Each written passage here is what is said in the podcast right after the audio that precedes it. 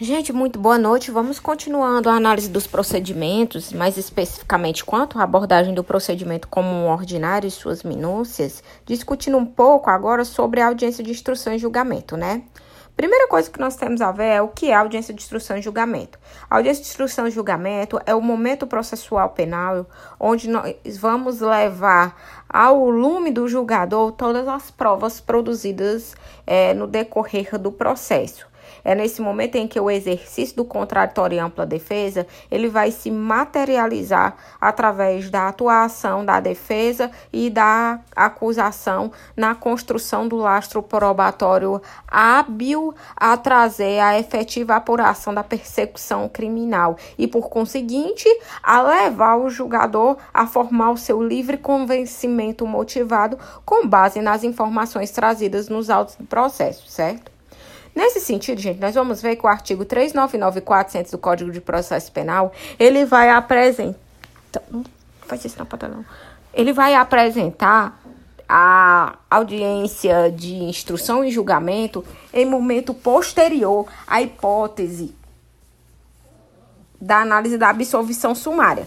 De modo que o que é que acontece? Se não ocorrer a absolvição sumária, que são aquelas situações que nós víamos na aula anterior, o juiz ele deve marcar o dia e a hora da realização da audiência de instrução e julgamento, que deve ocorrer, segundo o Código de Processo Penal, no prazo de 60 dias. Nesse sentido, a, durante esse período, ele deve ordenar a intimação das partes, né, a comunicação do segmento dos atos processuais agora na audiência, é, apresentando o quê? A comunicação através do defensor, do querelante e do assistente de acusação, certo? Outra situação interessante que a legislação prevê é que o ofendido ele também deve ser intimado da audiência, segundo dispõe o artigo 201 do CPP, quanto à comunicação do delineado dos atos processuais. E como é que se dá o procedimento da audiência de instrução e julgamento, gente?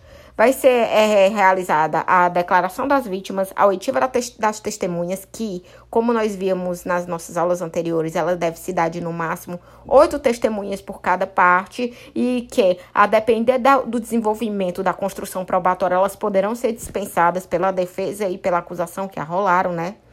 Depois, existem os esclarecimentos dos peritos, os reco o reconhecimento ou a acareação enquanto etapa facultativa do procedimento o interrogatório do acusado, as diligências complementares que foram, forem necessárias, a realização das alegações orais, das alegações finais orais e a sentença oral, que deve ser a regra, tá bom?